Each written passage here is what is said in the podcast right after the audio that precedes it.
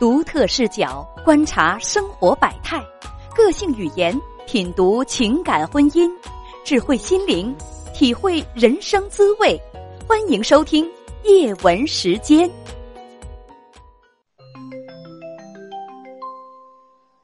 你好，女士。喂，哎，你好，一凡老师。嗯，你好，欢迎你。啊啊，你好，我我说一下我的事儿哈。好，我今年三十岁，嗯然后我老公三十一岁，我俩当时恋爱了两年，然后到现在，嗯，结婚不到四年，马上就四年了。嗯我俩就是没有孩子，然后婚前的时候我俩也没有同居，就是办完婚礼之后才搬到一起住，所以我俩这个生活习惯这个磨合问题一直是一个都很大的问题。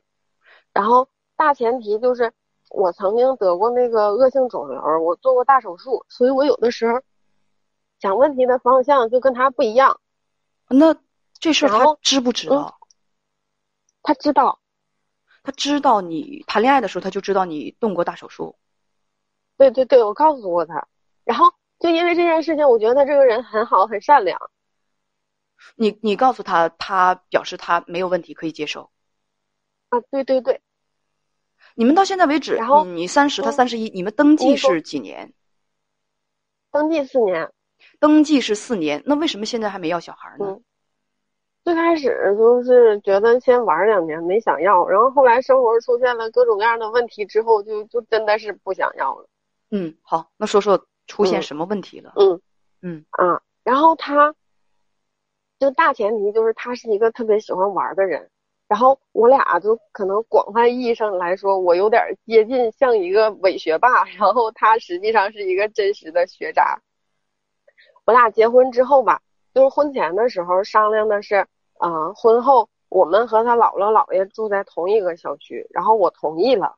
嗯为了方便照顾他老老年人，结果我俩结婚，结完婚两三个月，大概是就是刚办完婚礼，我俩刚搬到一起住，两三个月的时候，我婆婆就说让他回到姥姥姥爷家住，说为了怕那个半夜有什么问题，嗯，是他们都商量好了，然后最后他也去了，我陪着去住了两个多月，我实在是有点适应不了那个就是老年人的生活节奏。然后我就回我自己家了。那个时候他也是晚上玩到很晚，然后才回家。他玩啥？然后大概玩游戏，就出去打游戏上网吧？啊，对对对，哦，他可能会先陪你一会儿，啊，因为那个时候一直都是我做饭，我下了班之后我做饭，吃吃完饭之后陪我一会儿，然后八点来钟他就出去玩了，然后半夜十一二点一点左右回去姥姥姥爷家住。嗯然后大概两年左右之后，姥姥去世了，然后我老公他就回我们自己家住，因为嗯姥姥去世的时候马上就元旦了，还有十来天儿，然后我们就回到自己家之后，就可能不到十天，就赶上了那个元旦。元旦之后，元旦那天晚上，我以为他会跟我一起跨年，然后刚好元旦的前一天，我那天我工作特别忙，我下班之后都已经七八点了。他一点都没有回家做饭的意思，他就在单位等着我去找他。然后我去找他之后，他就陪我吃了一个面条，他就把我送回家，他连家门都没进，他就出去玩了。他那天晚上出去玩了一宿。我捋一下，结婚的第三个月啊，你们呢？嗯被你就是你们结婚之后是住在跟你的丈夫呃的老就是姥姥姥爷姥姥姥爷。是同一个小区，因为姥姥姥爷年纪大了，所以说婆婆把你们安排住在这儿，是希望你们能够呃老人有什么突发事件的话，你们能去搭把手。嗯，对。对对对，嗯，就是在两年之内，你丈夫一直是住在他的那个姥姥姥爷家。你曾经在那儿住了两个月，但是你又回去了。反正你们就在一个小区，离得也不远。两年之后，姥姥去世了，他就回到了你们的小家，但是明显是不在状态。刚才你讲到了跨，就是跨元旦的时候，就是跨年儿的时候，元旦的时候，你本以为丈夫应该和你在一起，两个人共同跨年儿，但是他陪伴的是网吧的游戏。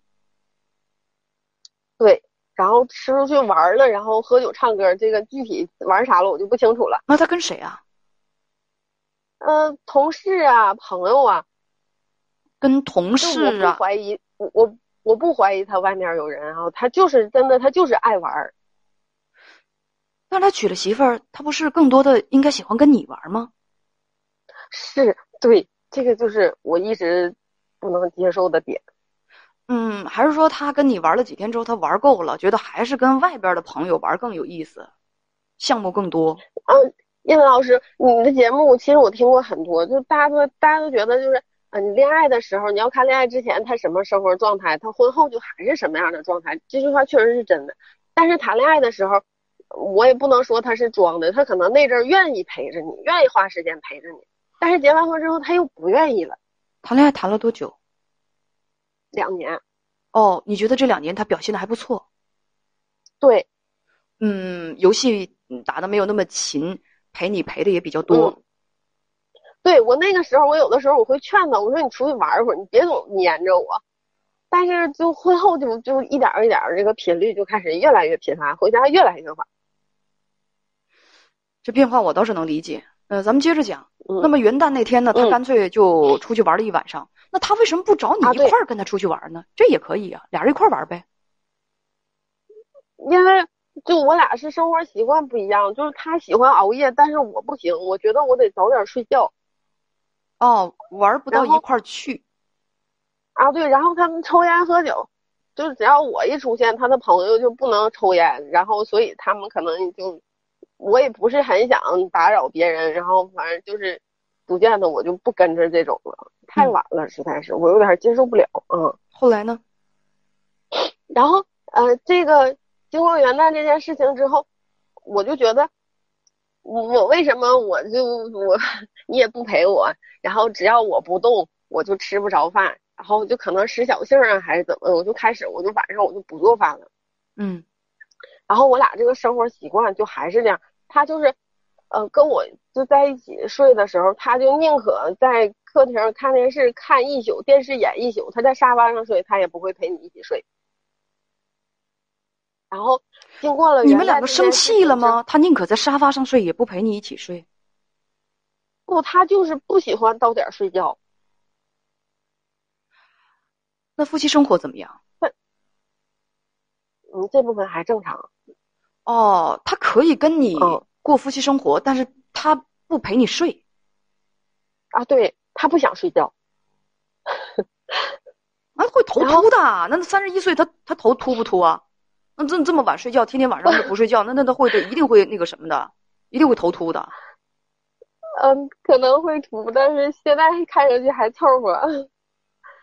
好吧，然后嗯我我继续说吗？嗯，你说，嗯然后就经过元旦这件事情，就因为这个标志性事件嘛，就我俩一直就因为不回家吵。经过这个标志性事件之后，我就觉得，那既然你这么想看电视，你这么想玩手机，你不想跟我一起睡，那咱俩就分房睡。实际上这件事情是我提的，然后他也很默契的，我们我俩就开始很默契的就开始分房睡，因为我俩各自就是单独睡了这个两三年左右，就是他习惯了玩手机、抽烟。然后我不让抽烟，所以他觉得跟我分开睡也挺好的，这样我就不会管着他。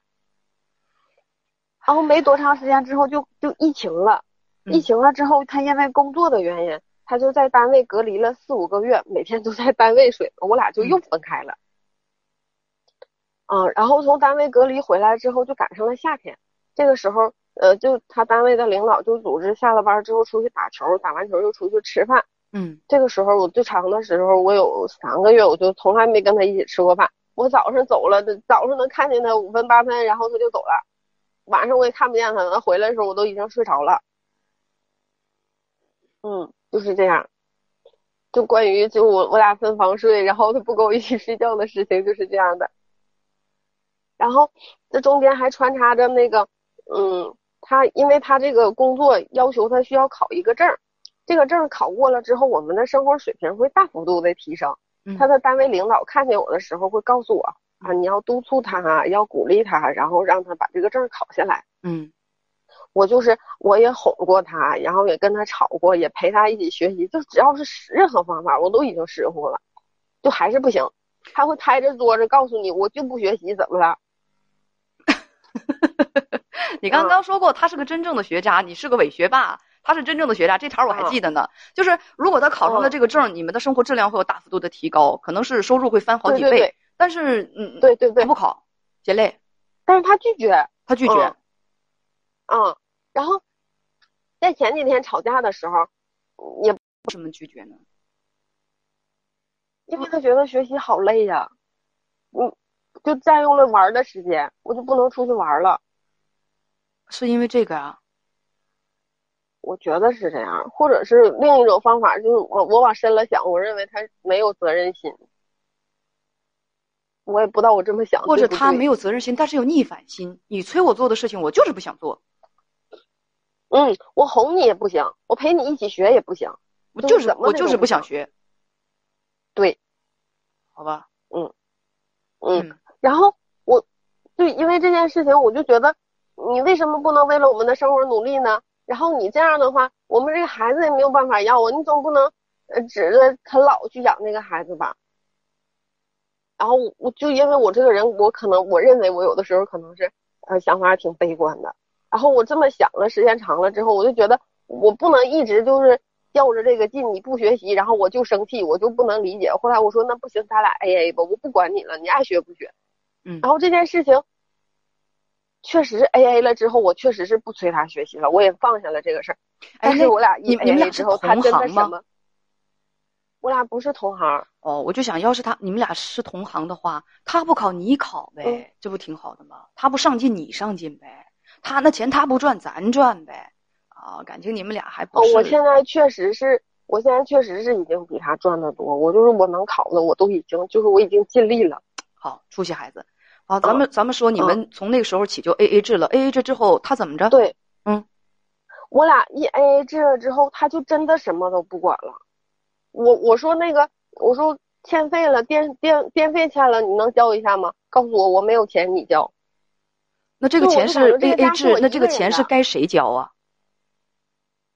呃，就是你要不咱俩一替交一回，反正他就是不交，家里的事情他什么都不管。那他难道也不在家里吃饭，不在家里住，不用家里的 WiFi，嗯，不喝家里的水？那那这些水费啊、电费啊什么的，这都谁交啊？都是我来交。他不回家吗？那个电费的单子，英文老师，那个电费的单子，他不是第一次会催你一次，然后第二次的时候你再不交就要停电了吗？嗯，我会等到第二次又贴单子的时候，我告诉他，我说该交电费了，但是他还是不交，他还是不会交，还会会。就是跟你耍赖那样说，你交吧，你交吧，我没有钱。所以就就是 A A 制之后，他的工资也让我很伤心。自己留着，嗯呃，你负责家里的水电费，买蔬菜水果，给车加油。那么这个这个蔬菜水果他吃不吃啊？因为他回家很少，所以大多数时候他也不吃，他可能赶上了他会吃点。哦，咱也就不跟他计较了。回家很少，所以家里的水电费什么的，他觉得自己也没用多少，他交了之后他会吃亏。嗯，我觉得他不一定会想的，呃，他可能没这么想，他可能就是觉得我的工资我花挺好的，就是我可能真是不太够他玩儿，然后花，因为他们呃出去打球嘛，我刚说，嗯，下了班出去打球，打完球之后要吃饭呀，你不能每天吃饭都是别人请，那就是。哦，就换着请，你吃一顿饭三百，吃一顿饭对对对，在外面玩是需要花钱的。对，就今天人家请你，这明天就得你请。对，在外面玩是要花钱的，哪有玩不花钱的？是不是？啊，对，就是这样。哦，但是我俩吧，我俩就是就是在一起生活，他那个地他偶尔会擦，然后他会洗他自己的衣服，就是他也不是说什么都不干。嗯。但是，就我个人的感觉，我大多数时候，我大多数时候，我觉得我我经济上你也没照顾我，然后情感上你也没陪我，嗯，所以我就觉得大多数时候我不被尊重，我像一个家具，像一个家具，嗯，就在这种你们两个就是连搭伙过日子都搭的这样别别扭扭的情况之下，夫妻生活还正常吗？还正常，就是各取所需，还是说？情到深处，因为我觉得你要这部分拒绝，请问是各取所需，还是情到深处？还是说只是觉得情到深处吧？C 选项就是，C 选项就是，嗯，我觉得我们毕竟还是夫妻，夫妻之间就应该有这个。如果我拒绝他，那选选 C。全吸那你说情到深处，有你俩还是有感情。你俩之间这是什么感情啊？睡在我上铺的兄弟跟我兄弟的感情。哦，睡在我隔壁的室友。对啊，他是睡在你隔壁的室友啊，而且还是不是一个很嗯敞亮的室友。虽然偶尔会拖地，但是家里头需要花钱的时候，你小子就知道往后退，就知道那个什么忽悠我花钱，那很不讲究啊。嗯，所以这个夫妻生活到底它怎么定义呢？那我那在这方面，你觉得你需要他吗？我没，我不，哎呀，你是觉得你生理上真的需要他，还是说大部分的时候你觉得我是用这种方式维系我们之间的夫妻感情和关系，是用来维系关系的？对，是为了维系关系。你觉得我们现在还是夫妻，夫妻之间就要有这样的关系，理所应当的。嗯，嗯，那这叫做情到深处吗？两个选项的时候，我选了情到深处。那怪我，是我选项安排的太少了。呃，不不不，我我我我可能理解错了您的意思。我就是想知道你们俩之间的这个感情到什么样的程度了，所以我会问这个问题：还有没有夫妻生活？为什么有夫妻生活？因为有的有的啊，而而且是嗯女女人偏多，她觉得夫妻生活，夫妻生活这未必是自己需要的，而她觉得我们是夫妻就应该有这样的生活。如果没有的话，哎，还会觉得哎比较对不起丈夫，似乎这是自己应该奉献的东西。有的，我嗯我采访过很多的女人，她嗯很多女人会有这种这种感觉。那我就问他们，我说实际上那这个是你需要的吗？她说我没有也行。有一些女同胞就这么回答我，有一些姐妹我没有也行，我也我也不缠她，我也不想她。很少有人直接说我有这个生理需要，大家不是因为害羞，就是跟我说实话，就是嗯就是就是跟我跟我那个那个那个那个说实话，所以我就其实从这个角度也很能也也也很清楚的能够判定出两个人之间，尤其是女方到底就是说目前的感情是一个什么样的走向，因为女性吧，她有这样的一个独有的特点，女性极少为性而性，女性就是说她她的女性的性，她一般都是有就是说呃有原因的嗯，有原因的，她不会说像有一些男性那样就是单纯的为性而性，就是女嗯。女女性她是他是这个这方面，因为他在性关系当中，在在这种关系当中，他他属于一种呃，他不像男性那样啊，就处于一种主动有具有主动占据主动位置和具有攻击性的。啊，女性她是属于被动的。啊，所以说从女性面对夫妻生活的这个态度，你有时候可以可以很清晰的你感觉得到夫妻两个人现在的感情怎么样。嗯，所以我就刚给你刚才出了这个三个选项。啊。好，接着讲，还有还有还有什么事儿？嗯，后来我俩就是关于就是我不是元旦那个跨年夜之后我就开始不做饭了，但是嗯因为我身体的问题，我后来我还是屈服了。就我只要我不做饭，他从来我家的饭他都他都不碰一下。然后后来我还是屈服了，就是我我会做饭，他有空的时候他会回来吃，但是大多数时候可能嗯一个月大概有四分之一的时间他会陪我吃一个饭，然后之后转身人又走了。所以在我印象当中，他不是在找车钥匙，就是在穿衣服，就是要出门儿。我说一个小事儿，一文老师啊，就是、嗯嗯就我俩到后期的时候，就是周末，周末的时候他非常能睡，他会在十一点左右醒，醒完之后坐在你的旁边，就会问你，你嗯今天不去找谁谁谁出去玩一会儿吗？就是你感觉他非常想把你安排出去，然后他就出去玩儿。不是，那那他为什么不直接出去玩儿？是因为他觉得，他如果直接出去玩儿了，你又会不高兴、不开心，对对对对所以他就是，哎，你不不去找谁谁玩儿，他就是先把你给鼓捣出去，是吗？对对对，是这意思。我就觉得，因为因为他我因为有前面的这一系列事情之后，可能我对他的态度也不像谈恋爱的时候那么好，也不像刚结婚的时候那么黏着他。我有的时候可能会，因为我觉得我不被尊重，我有的时候可能会就是脸也不是很好看。你感觉自己不被需要，这个很对很关键的一种感觉，就是就是嗯他他会觉得我没不尊重你啊！你看我每次出去玩都跟你打招呼，你都知道的，但是你感觉的是什么？嗯作为站在妻子的这个位置上，我没有被需要，被需要是一个呃健全人格当中非常重要的一部分。我被需要，如果一个人感觉全世界任何人都不需要我，就是我死了我活了，对别人根本就没有任何影响，我也也没有人会想着我念着我，这是一件特别悲哀的事情。我跟大家说严重点，它会让人活不下去的。嗯不被需要，被需要是一种很幸福的感觉。那嗯为什么英雄会有那样的人生？英雄他会觉得很多人需要我，很多人需要我，需要我的努力，需要我的奉献，需要我的付出。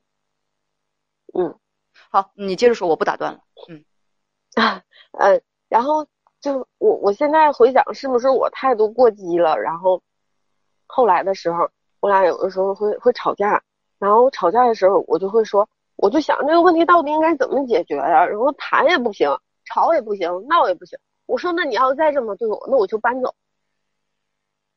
然后这个事情，反正也哎等等这句话也没，你稍等也嗯，你有没有问过？你说你这么喜欢出去玩儿，你还留着我干什么？问呀？你你我在你生活当中到底是个是个什么呢？因为很少有夫妻会这样过日子的。你你到底需要我是一个什么样的形象呢？是一种什么样的妻子？你有没有问过他？我问过也没有什么答案。然后我说我像一个家具摆在你的家里，你需要的时候我就一直我就属于你娶回家了，然后就在这放着，嗯，但是你必须得在家待着。哦，他要求你不觉得必须在家待着啊，他不要求，他会他他我俩吵急了的时候，他会说我没让你天天在家待着，你为什么不出去玩？你不出去玩是我的问题吗？但他嗯你你要你要他说，他也说不出什么来。对对对对，也没有什么，而且他他出去玩，他还就是他会问你，哎呀，你吃没吃饭？就是我觉得他觉得这样就是对我已经尽到关心了，但是你就问一句，难道我就不饿了吗？你说的真对，你问一句我就不饿了吗？你问一句我就不孤独了吗？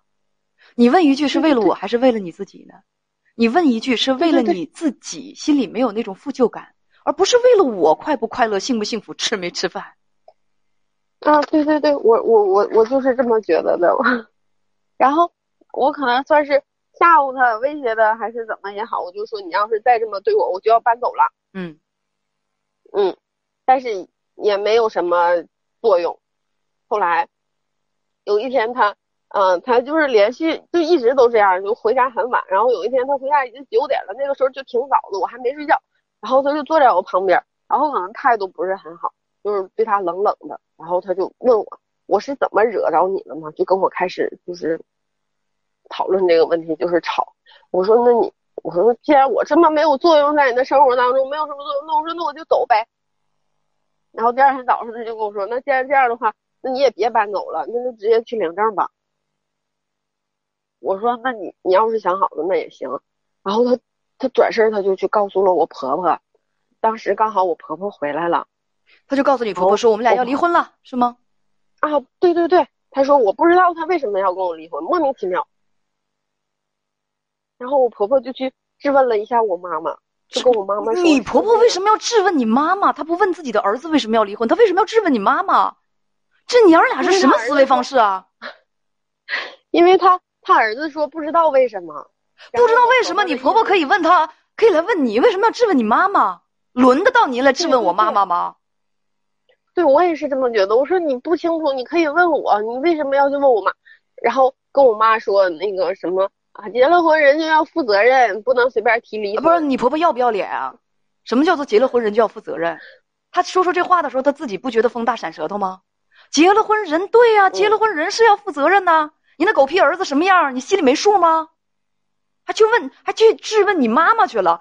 哎，你谈恋爱的时候眼睛是不是瞎的？这不是这什么人家？这什么逻辑？什么思维方式？不要跟我说谈恋爱的时候他们根本就不这样。我跟你说，罗马不是一天建成的，人不可能一天就变成这个样子。谈恋爱的时候你没戴眼镜，你就直接说没戴眼镜。你哪是没戴眼镜打？着灯笼找的。你是没带脑子吧？谈恋爱的时候，就这儿子和就这这个这个婆婆这个这个处事这个方式这个逻辑，我去。那你妈什么回复啊？因为因为他去质问我妈妈之前，我会跟我妈说了这件事情，我说她有可能会找你，我说我说你要么就说我说咱自己家的问题，你知道她会去找你妈妈？我因为我感觉她会跟我婆婆说，我婆婆有可能会去找我妈，然后我就提前告诉了我妈，我说你不要去说人家儿子的问题，然后就是就是就是别说什么太严重的话呗。然后最后我妈也没说什么，我妈就是说，就意思就是说啊，说我老公就是说你你家的这个孩子哈，就是但凡上进一点儿，就能多陪陪我们，也不能这样。嗯，你妈妈是这么说，然后呢？嗯，然后结果这个事情之后。他也没跟我再提领证的事情之后，但是他每天他也就是还是不回家，他看见我他也不理我，我就大概忍了大概十天左右之后，我就真的搬走了，我就搬到了我同事家住。嗯，我搬到我同事家住，他也没找我，嗯，但是他偶尔会会找我吵架，偶尔会找你吵架，就是为什么？怎么怎么叫偶尔找你吵架？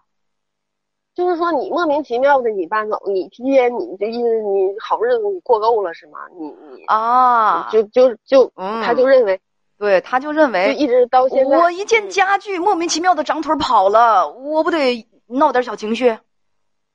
嗯，然后他会跟其他人说，说我莫名其妙的走了，然后他在跟我的吵架当中，他也认为他我没有任何错，我不会求你回来。你想回就回，对他认为自己没有任何错。他呢，呃，我也就是我我我我也没那个什么，我也没有外遇，我也没有赌钱，我也不酗酒，我也没打你。你说那个，你你你还你你这就这这这就是我就是一个合格的丈夫和一个合格的男人了。你怎么就这么多事儿呢？咋的了？就提离婚，动不动就你就是作，你好日子过够了，就是把你没事把你闲的，是不是？嗯，是。你看你闲的，后来呢？是。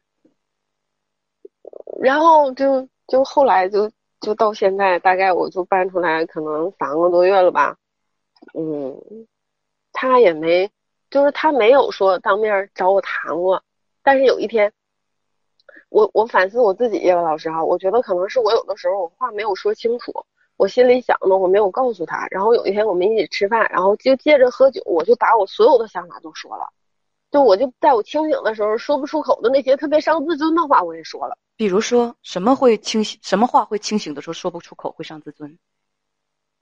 就是清醒的时候，我不会说，我说哎呀，我有多想你，多需要你，然后我觉得我这个人在你生活当中一点都不重要，你知道吗？这很难开口吗？这不应该平时就像臭袜子一样，在他那个当当你不满意的时候，啪一下撇他脸上不就得了吗？你还是不是个丈夫啊？我跟守活寡似的，成天在家里头。你是不是个丈夫？你知不知道这日子该怎么过呀？成天不回家，你娶我干嘛？为什么不娶你朋友？为什么不去取酒瓶子？为什么不去取网吧的电脑？为什么不娶你的手机？你为什么跟我结婚？跟我结婚是有代价的，我告诉你，牺牲自己的一部分自由。你，两个人要相互陪伴，相互疼爱，要过集体生活。你结了婚之后不过集体生活，你还以为自己是个单身？你是一个合格的丈夫吗？还觉得自己挺不错呢？嗯，这些话有什么不能说的呀？我就觉得平时为啥就说不出口啊？你们这些也说了，英老师就是平时，平时也说，然后吵的时候也说，但是就是我重复的同样的这种观点，我重申过五六次之后，我就不会再说了。我就觉得我剩下的你这这不说不说不说，你把这些东西都跟他说完了之后呢？嗯，就也没有什么变化，然后就没有什么变化。对，然后有一天他最好的朋友来了之后。就劝他呗，饭桌上就劝他，劝他之后，然后他就，他就说他自己的观点，他就说，我那个没有人会关门过日子。啊，出去玩什么是为了一部分是为了应酬，一部分是为了陪领导，一部分为了陪朋友，一部分为了陪同事，嗯，就是唯独他说要维系和他们这些人的关系啊，但是就唯独就没有跟我的关系啊，而且我认为就是成年人的社交。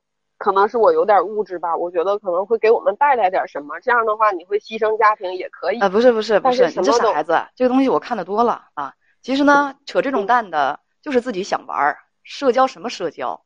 社交东社交这个东西分有效社交和无效社交。大部分人其实只不过是就是为了想玩儿，就是在外头扯淡、吃喝玩乐。啊，觉得比闷在家里头，成天对着那张就是说那个几年不变的老婆那张脸要有意思，就是想出去扯淡去，想出去玩去，想出去喝杯酒啊，打个游戏，做一些让自己更开心的事情。社交什么社交？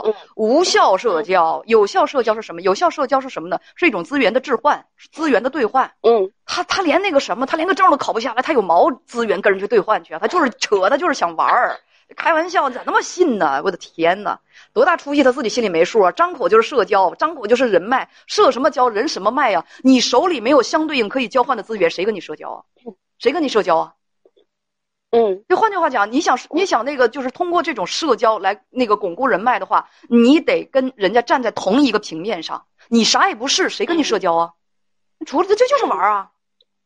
实际我实际上我知道这是他的托词，然后他就会说啊，我平时工作也很累了，也很辛苦了，出去玩玩，乐呵乐呵。我就是不想，意思就是说，因为我他说我你不是一个乐观开朗的人啊，我不能把这个坏情绪带给你。我说，所以你就不回家吗？就是为了不把坏情绪带给我，你同时我的坏情绪你也没看呢，你都没机会看我坏情绪什么样，你真这没影了，你就。对对对。哎我的天啊！啊，你你爱人多大年纪来着？三十一岁是吧？三十一，嗯啊。他吧，因为老师他从小就是在他几不到一周岁的时候，他父母就离异了。我觉得对他应该是有影响的，肯定是有影响的。他妈那思维方式，就他妈那思维方式，儿子和儿媳妇要离婚，是吧？应该是自己思考的事情。儿子一电话能周到自己亲妈那儿去，这这其实其实很说明问题。这就很说明问题。成熟的成熟的人是这么处理问题的吗？我要离婚，我不自己先躲在哪儿？我自己好好的静下心来梳理梳理，思考思考，这到底是怎么回事？从自己身上、对方身上分析原因和问题，呃，考虑成熟之后，我再做出自己的决定，是不是？狗屁不知道呢！先先那个什么，妈呀，他要跟我离婚！哎呦我天！我一听这个行为，我想照他屁股上踢一脚。你个熊孩子，你还有本事结婚？你有脸说自己当当丈夫？那是什么熊样的？你就你就结婚？你有那个资格吗？还有啊，你也够熊的，嗯，那什么样的熊姑娘能挑到这样的熊孩子啊？他是男孩还是男人？你搞清楚了吗？你就和他结婚，这是个什么？这是个明明是一个长不大的孩子啊！这个狗屁不是的一个小孩啊！内心当中的小孩，他三十一，我都不能说他十三岁，十三岁的孩子都比他成熟好吗？在他眼里只有自己，没有责任，没有家庭的概念，他满眼都是我自己要满足我自己的需求。结婚是什么？结婚是要满足两个人的需求，是要过集体生活的。他有那个意识吗？嗯，我就觉得他把他个人的快乐凌驾在于我们两个的高兴，因为他根本他就没有他内心的那个孩子，根本就没有长到说我可以为别人负责任的那个年龄段上，那叫心理年龄。嗯嗯，所以我分析了我的原因，叶文老师。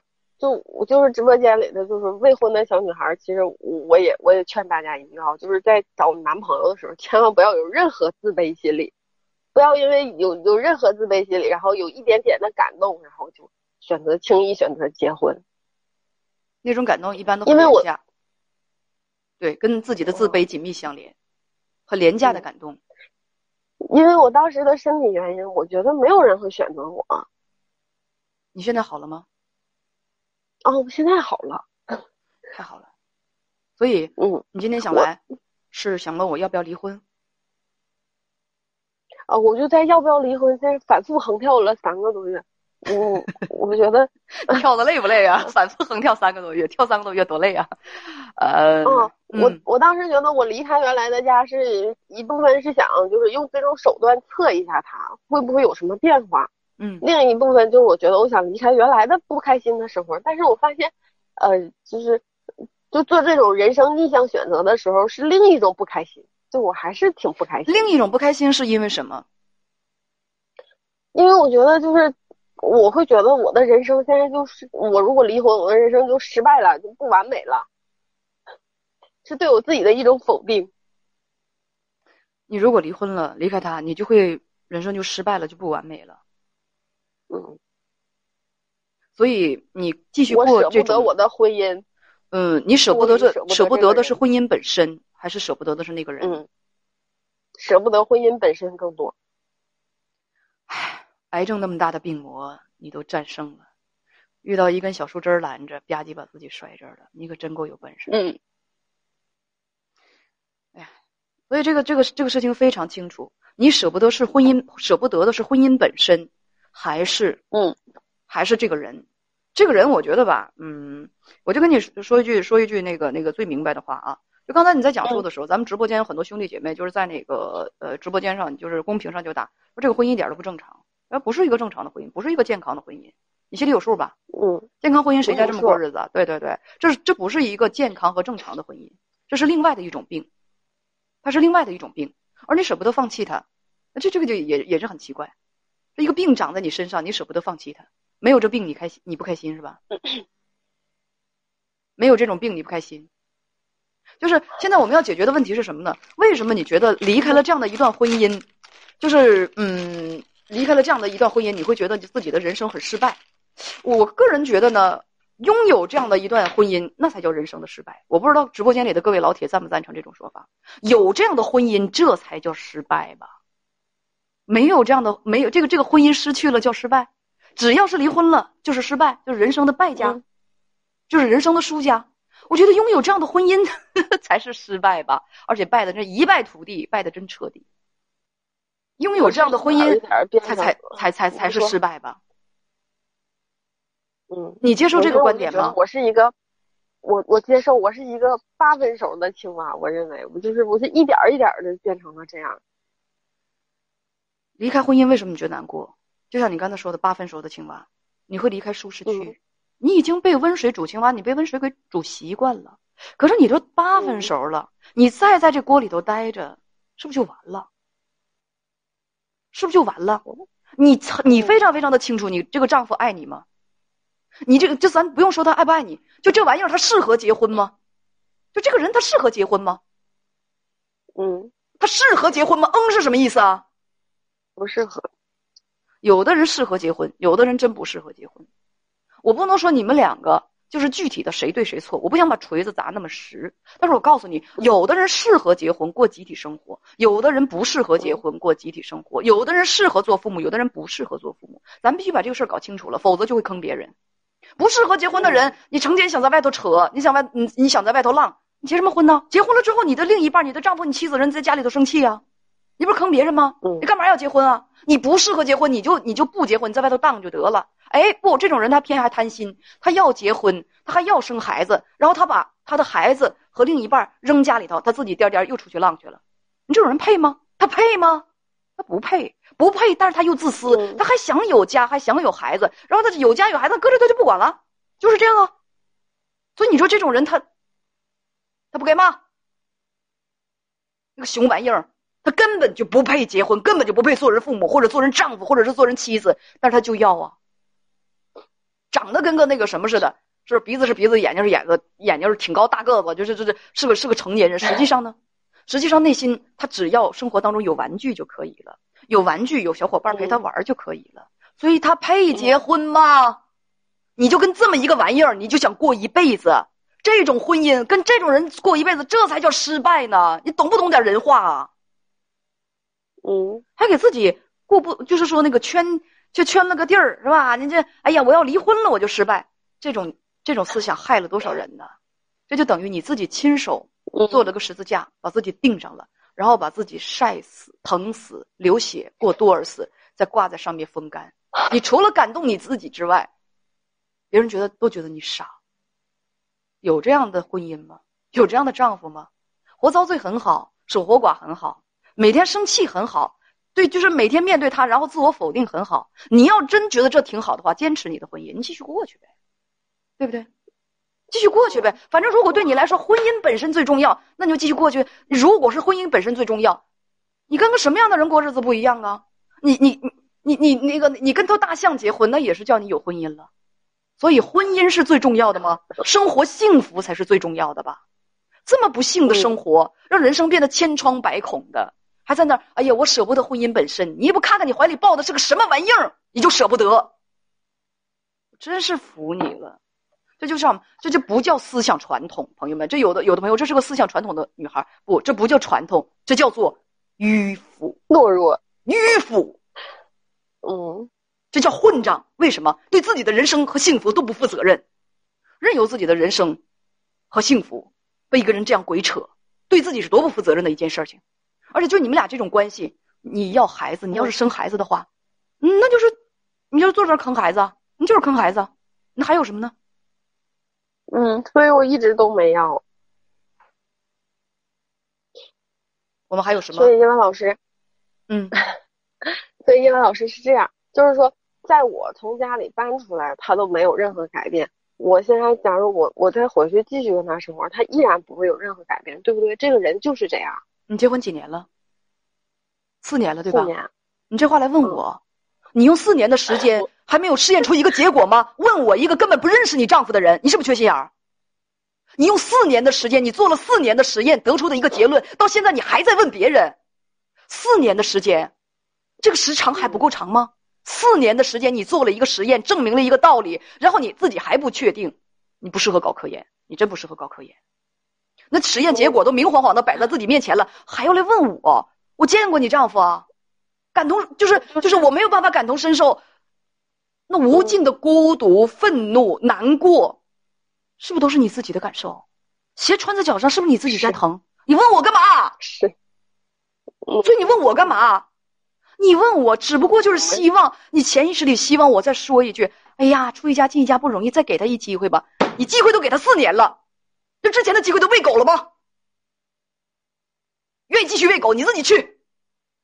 让我说什么？哦，我我我就是哎呀，我告诉你，有的人的不幸，我不想说什么，我只想说一句：活该，因为你自己选的路嘛，真是活该，活该。我明白了，杨老师，我懂了。懂什么懂啊？你敷衍我是没有用的。你想想，你怎么跟自己交代吧？人活一辈子，如果连自己都对不起自己，你还有能力去对得起任何人？谁啊？你对得起你自己吗？嗯，我对不起我自己。我，嗯，我有一个习惯。我经常会跟自己对话啊，大家大家不要不用担心，我不是精神分裂啊，我会经常对我自己说话。我做完一个手术之后恢复的很快，我对自己我会对自己说：“我说亲爱的身体，你真棒，你恢复的这么快。”我做完剖腹产手术之后，有一天我看着自己的就是说肚子，那个那个我我我我是我不是那个瘢痕体质，我就是拉一道疤之后轻易不留疤，很快就我那个剖腹产的那那么长的一道伤口几乎都已经。平复不见了，我就在那儿夸我自己的身体，夸了十分钟。我说身体啊，我说你太棒了，一点儿一点伤痕都没有，一点疤都没留，你怎么这么厉害呢？我经常鼓励我自己。我心情不好的时候，我会悄悄的对我自己说：“我说，我说，亲爱的自己，我真对不起你，我又没控制好自己的情绪。我的任务是让你高高兴兴的，我怎么今天让你不开心了？我真的很对不对不起你。”我觉得我们都应该对得起自己的身体，对得起自己，对自己该有个交代吧。反而有些人是什么呢？嗯，就觉得，就是还是自卑吧。他在他的内心当中，我是最不重要的。那个我本我，大家知道啊，就是那个，就是说你你应该了解。我听你应该是念过书的。那个那个我是最不重要的。你怎么？那你跟你自己怎么交代呀？当你面对你自己的时候，你跟自己面对面的时候，你你有交代吗？你为什么让亲爱的自己受那么多委屈？而且你受这么多委屈，你是为了民族大义，你还是为了自己的一颗公德心啊？狗屁都没有，你就是糟蹋自己，你对得起自己吗？嗯，再见。